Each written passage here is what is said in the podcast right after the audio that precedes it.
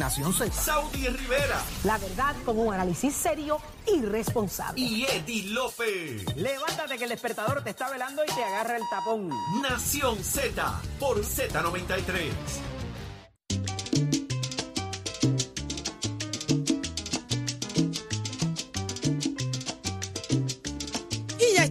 Regreso en Nación Z por Z93, la emisora oficial del Día Nacional de la Salsa, este próximo 19 de marzo. ¿Usted está listo? Nosotros estamos más que ready para pasar un día extraordinario con repletos, repletos de buena salsa, grandes artistas y sobre todo buenos puertorriqueños dentro y fuera de la isla que llegan acá de visita a disfrutar este gran día. Así que vamos a ver si, si el presidente de la Cámara está listo. Muy buenos días, Rafael Tatito Hernández. ¿Usted está listo? Nosotros siempre estamos listos. Siempre. ¿Por qué Mira yo le hago la pregunta? Estamos, al son de la salsa desde ayer. ¿Viste? ¿Por qué desde Porque- ayer? Porque, la cámara tiene eh, salsa gorda. Eso, ¿y por qué? Tuvimos allí un homenaje a Bobby Cruz, al maestro. Eso. Eh, un extraordinario evento. eh, humilde, chévere, allí en la, en la terraza de Ronnie Jarabo. Y hubo otra también de las mujeres atletas también, ¿verdad? Hubo obviamente el día eh, que nosotros reconocemos, un evento que se hace todos los años. Eh, yo considero uno de los eventos más sensibles que más, que más participa, fíjate, los legisladores.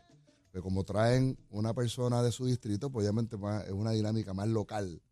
Pero el tema fue mujeres que han tenido éxito en el deporte.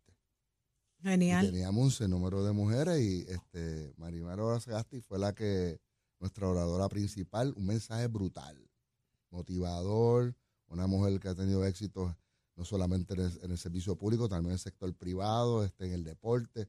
Así que yo creo que ¿Y quiénes más fueron reconocidas?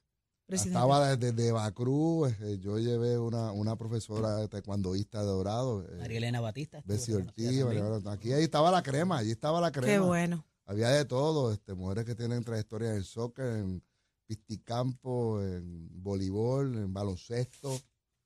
Eh, muy bueno, desde la cosa académica hasta, acá- Claro. hasta, la bien. parte, obviamente, de, haber ejercido el deporte. Qué bueno. Qué bueno. Tatito, eh, usted está atendiendo el tema de la reforma laboral, al parecer, de dos flancos, presidente. De tres. De, tres. Bueno, el, o sea el que flanco, plan A, plan B, plan C y el Z guardado.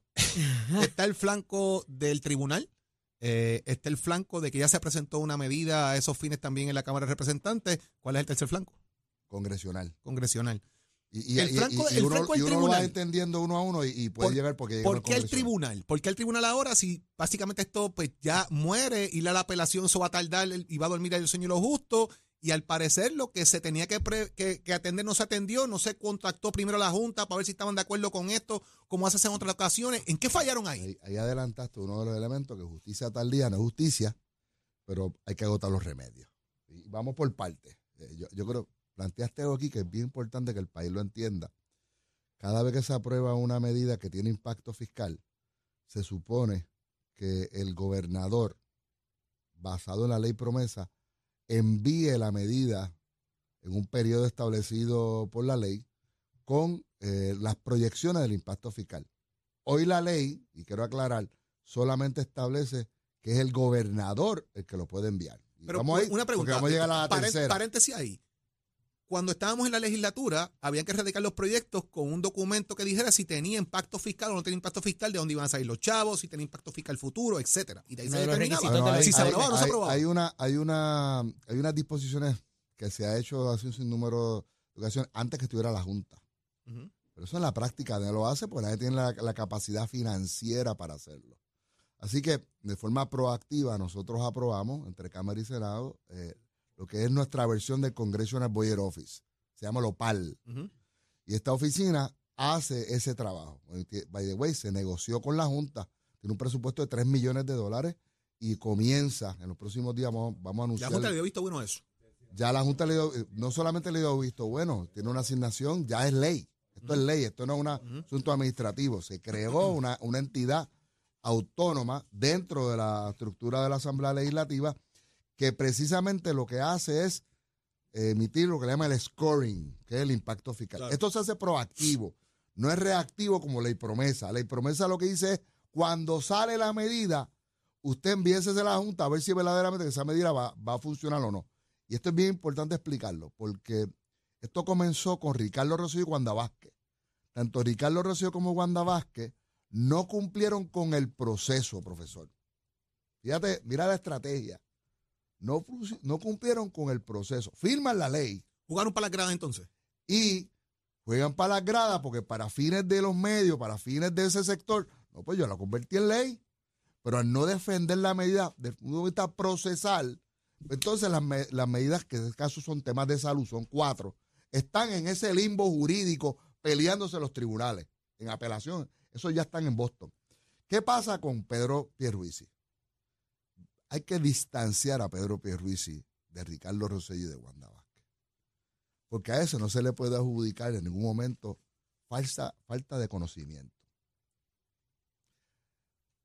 No nos olvidemos que primero Pedro hizo la trayectoria fue que él literalmente legisló promesa, respaldó esa política pública, era congresista y no solamente eso, fue el abogado de la Junta. ¿Quién puede dudar que no tiene pleno conocimiento de esto? Así que se aprueba esta legislación y el gobernador hace un trabajo mediocre. A propósito, le da un veto por inacción. Dice, no, yo, yo estoy defendiendo a los trabajadores, pero ¿cuál, es la- cuál es la decisión del tribunal? Usted no cumplió. Tú su trabajo mediocre. By the way, está escrito. Hasta molesta, se, se nota el escrito del el planteamiento de la juez, porque está planteando que es una irresponsabilidad del gobierno de Puerto Rico aprobar legislación sin cumplir con los procedimientos del impacto fiscal. La Cámara, conociendo esto, pues ya, ya estaba adelantando el tema del, del OPAL y ya tenemos los fondos para evitar que esto sea a futuro. Y cuando hacemos nuestra oposición, a diferencia del gobernador, nosotros sí enviamos el documento. ¿Qué es lo que está reclamando la Antes Cámara? de llegar ahí, presidente, y para que nos quede claro, esto es eh, esta reforma de la reforma que se había hecho en 2017 es retrotraer ciertos beneficios de los empleados. Ciertos. Cuando se quitaron esos beneficios ah, en la reforma del ah. 2017, ya estaba promesa. ¿Por qué no se les requirió a ellos en ese momento para cambiar la ley lo mismo que se les requirió a ustedes en el 20 Ah, pues, se- para pregunta, enmendarla? la y se argumentó porque- eso en el caso. Porque, porque la Junta es la que lo quiere.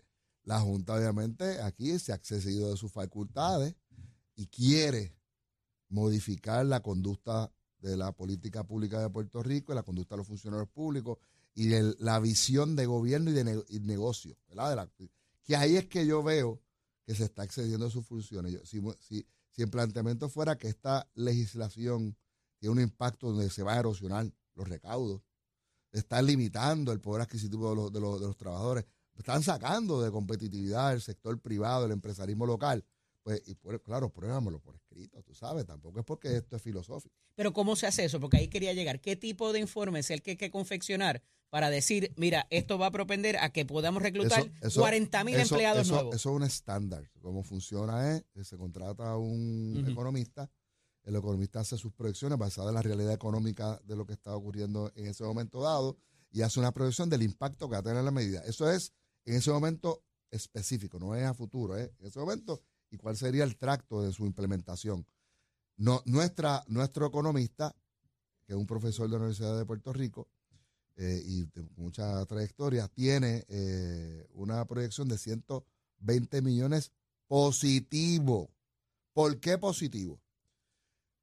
Si tú tienes hoy un dólar adicional en nuestra economía, tú sabes que todo el sector económico de Puerto Rico, no todo es de Puerto Rico. Cuando digo todo de Puerto Rico es que no son titulares, no son dueños, no son patronos de Puerto Rico. Muchos son, y un sector grande, son personas que tienen presencia en Puerto Rico, pero su negocio está ubicado fuera de Puerto Rico. Correcto. Así que una venta en esa, en esa, en esa actividad económica sale, tributa en Puerto Rico, pero se lleva ese capital fuera de. Puerto Rico al otro día. El repatreo. dinero. sí, y eso no es malo.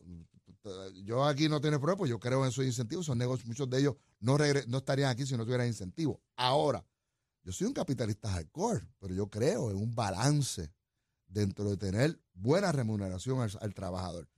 Dólar que tenga el puertorriqueño en su bolsillo, dólar adicional, un peso, dos pesos, recursos que tenga. Y, y nosotros vemos esto integrado con el aumento salarial. Esto fue un package.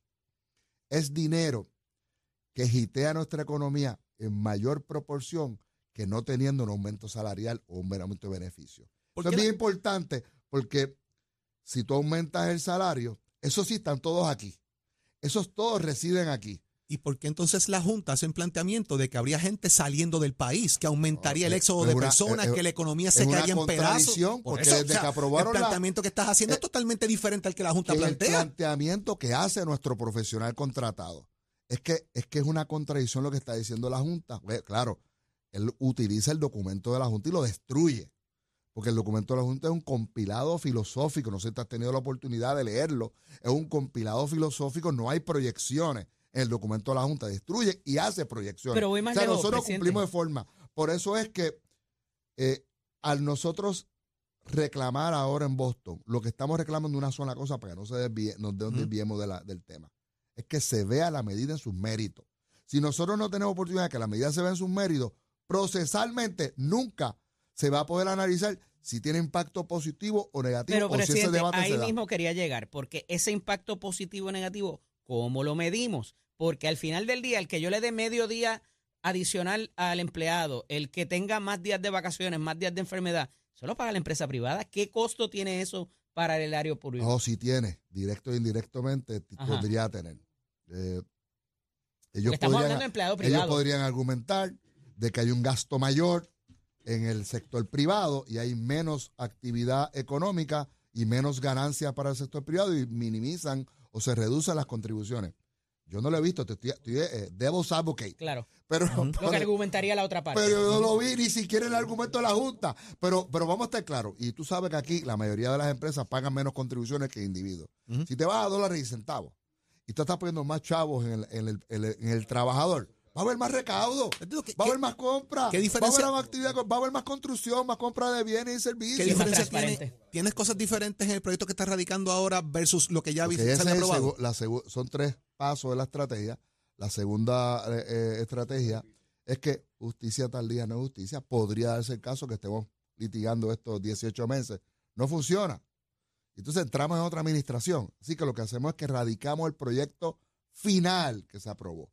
Aquí no hay cambio, no hay enmienda. Es lo que se aprobó finalmente que el gobernador Va igual. igualito. ¿Por qué va igual? Porque lo que queremos ahora es que el gobernador cumpla su palabra. Que si esto se tarda, paralelamente aprobemos una medida de nuevo, el gobernador presente entonces el impacto fiscal positivo.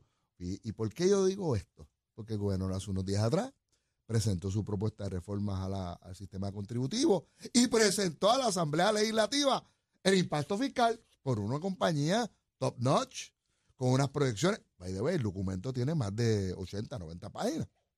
Así que le estamos pidiendo lo mismo. Si él cree tanto en ponerle chavos a los bolsillos de las empresas en Puerto Rico, que lo haga también para los trabajadores y que contrate a la misma compañía. Presidente, estamos cortos de tiempo, pero queríamos saber también el asunto de enmendar promesa. ¿Cuán viable es eso? ¿Cuánta receptividad pudiera haber entre los congresistas? Esa es la para tercera, la tercera, la tercera estrategia. Y es que como ya tenemos Lopal y, y estamos en negociaciones con la Junta para que los documentos sean alineados a lo que estás, cuáles son las expectativas de la Junta para que nosotros podamos tener, por ejemplo, tenemos ahora casi 70 medidas de, de impacto eh, al sistema contributivo. Pues van a salir con todo, vamos a practicar con esas 70 medidas cómo se preparan ese documento para que sea admisible en el proceso de la ley promesa. Pero la ley lo que dice es que el único que está obligado a enviar el impacto fiscal es el Ejecutivo. Así que la enmienda, no es una enmienda que hiera a nadie. Hasta vamos a buscar coautores republicanos, porque aquí le va, aquí le amarga un dulce de que tengamos más información para que lo que emita Lopal, cuando sale de la Asamblea Legislativa, la Junta lo reciba. Lo, lo reciba como bueno, porque lo puede recibir, pero Claro. que lo reciba y que sea admitible. Que tenga un efecto de admisión y que se pueda Claro, utilizar. y entonces de esa manera, el, no, Ese es el no- formato que ellos quieren al final del día. eso es lo Aquí que ellos estamos quieren. buscando lo hablé ayer con Mojica. y Yo, yo no tengo problema con eso. Más documentos. Estamos en cumplimiento porque ya aquí hay un pensamiento de qué pasa cuando la Junta no esté. Y lo que estamos enfocados es ese legado de tener una estructura, tener la disciplina desde el punto de vista organizacional para que el gobierno opere de la manera que tiene que operar, que analice el impacto fiscal antes de convertirlo en ley y que no que tengamos que tener una junta Claro. para estar diciéndole a la gente sí, no y que son el malo de la película. Hay que tener disciplina, hay que tener los pantalones bien puestos. Ahí está. Ay, Virgen, el tiempo nos traiciona, presidente. Tenemos que, que retomar el- este tema y unos asuntos pendientes, así que, Oye, que, que eh, se repita la visita. Tiene que venir más a menudo porque tenemos que hablar de política también. Claro, yo me quedé con, con ganas de saber unas cuantas cositas de, Reacción de la breve de la asamblea. breve, de la asamblea, ¿De cuál de todas? de la pasada asamblea. La- de los de populares primero. espectacular. La del domingo, la del domingo. Bueno, lo que de la que usted quiera. Lo, lo que pasa es que esa es el domingo, La otra fue domingo. cuando la convocatoria es con amenaza, Ay, Virgen. Con coacción y con ponenda, no Ay, vale. Jesús. Mira si no vale, mira si están desmotivados que cuando fue el orador principal, la gente iba cogiendo por ahí para abajo.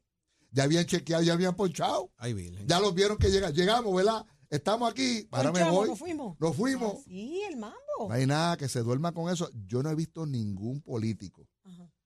en Puerto Rico, en otros sitios no, pero en Puerto Rico que la gente sabe votar, que tú amenazas al trabajador, sujeto a que lo vas a despedir y que cuando se meta en ese Cubículo solito, te vota a favor. Te van a, le van a votar en contra del PNP. Esa, este- esa estrategia no funciona. Y Trujillo están todos Alto. Trujillo Alto. Yo creo que fue positivo. Llevamos dos actividades positivas back to back, eh, la Asamblea de Reglamento y esta Asamblea. Esperamos que continuemos haciendo cosas buenas en, en unidad. El Lara, hay mucho camino que recorrer. Vamos a estar claros. Eso hay, Para la unidad. a- hay que, no para unidad, para ser efectivos como, como institución. Como Ahí institución. está. Gracias, Bueno, pues. A las órdenes. Muchísimas gracias, Rafael Tatito Hernández, presidente de la Cámara de Representantes, y lo escuchó aquí en Nación Z. ¿Será hasta la próxima? Vaya bien. Te llamo mañana. Sí. Si no te sí. escribo. Por favor, por favor. Noticias, controversias Buen viaje. y análisis. Porque la fiscalización y el análisis de lo que ocurre en y fuera de Puerto Rico comienza aquí, en Nación Z. Nación Z por, por Z93.